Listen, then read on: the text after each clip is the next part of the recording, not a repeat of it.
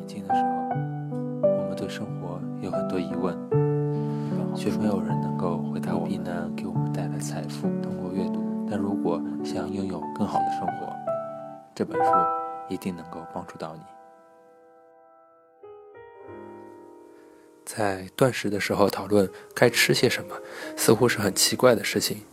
但轻断食原本就是调节过的断食法，在断食日允许女性摄取五百大卡，男性摄取六百大卡，不仅是能让断食者舒服一些，更重要的是容易长期执行。因此，你在断食日是可以进食的，但是你选择的食物非常重要。在断食日该吃什么、不该吃什么的指导原则有两条：你的目标是摄取可以满足你的食物。但千万不要超过五百或者六百大卡的额度。最符合这项原则的食物是蛋白质含量高但升糖指数低的食物。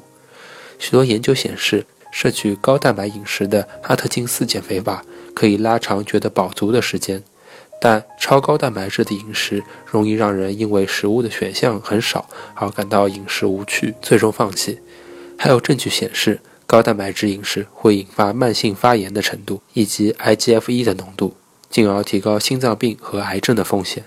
轻断食不建议全面的断绝碳水化合物，也不建议永久依赖高蛋白质的饮食生活。尽管如此，在断食日摄取高蛋白质食物以及升糖指数低的食物，依然是降低饥饿感的最有效的方法。前面讨论过血糖与胰岛素的重要性。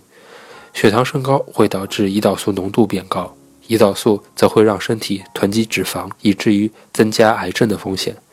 在断食日必须断绝令血糖飙升的食物。还有一个原因就是，血糖在快速升高之后一定也会暴跌，而一旦血糖暴跌了，就会感到非常的饥饿。碳水化合物对血糖的影响非常大，但不是所有的碳水化合物都一样。有节食习惯的人都知道。想知道哪一种碳水化合物会导致血糖飙升，或者哪一种不会？有一个办法，就是查查食物的升糖指数，也就是 GI，以一百为最高值。而每一种食物都有一个数值，指数低的通常不会导致血糖在短时间内上升，所以我们要挑选升糖指数低的食物。不仅是食物种类影响血糖提高，摄取的分量也有关系。例如，我们一次吃下的马铃薯。往往会超过奇异果，因此还有一个称之为升糖负荷的估量方法。升糖负荷简称 GL GL 等于 GI 乘以碳水化合物的克数再除以一百。你会摄取多少分量的食物，只能猜测一下，但好歹有个参考。GI 和 GL 很有趣，不仅是因为能够预测未来的健康，也是因为有很多让人跌破眼镜的真相。例如，谁能想到吃一颗烤马铃薯对血糖的影响，居然和吃一大勺糖是一样的？大致说来，GI 超过五十，然后 GL 超过二十就不太好了。两者的数值是越低越好。在此应该再度声明一下，GI 和 GL 是碳水化合物的测量值，GI 与蛋白质和脂肪无关，所以表格中的食物，所以表格中的食物没有很高的蛋白质或脂肪。我们先来看一下这个表格，所有的食物大概取五十到七十克左右。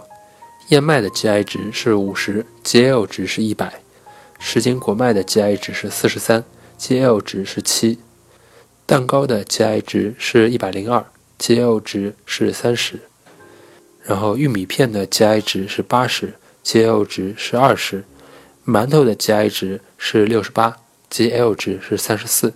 面条的 GI 值是五十，GL 值是三十七；白米饭的 GI 值是八十八，GL 值是六十七。从表格上来看，如果你想吃碳水化合物早餐，燕麦就是一个比较好的选择。一般我们还会搭配一点喝的饮料。我们再看一下饮料的 GI 值和 GL 值。牛奶的 GI 值是二十七，GL 值是三；豆浆的 GI 值是四十四，GL 值是八。令人意外的是，豆浆的 GI 值和 GL 值都比牛奶要高很多，所以我们建议选择乳制品当饮料。既然我们已经看了这么一个令人意外的事实，我再给大家讲一个更令人意外的：冰激凌的 GI 值是三十七，而 GL 值是四。你一定敢拿房子来打赌，冰冰淇淋的 GI 值和 GL 值都很高，但你搞错了。要是将热量纳入考量的话，低热量的冰淇淋加草莓会是一顿正餐后的一个美好句号。在本章关于轻断食的一切答疑的一小节里面，将会有更多帮助你规划断食日的菜单的食物参考。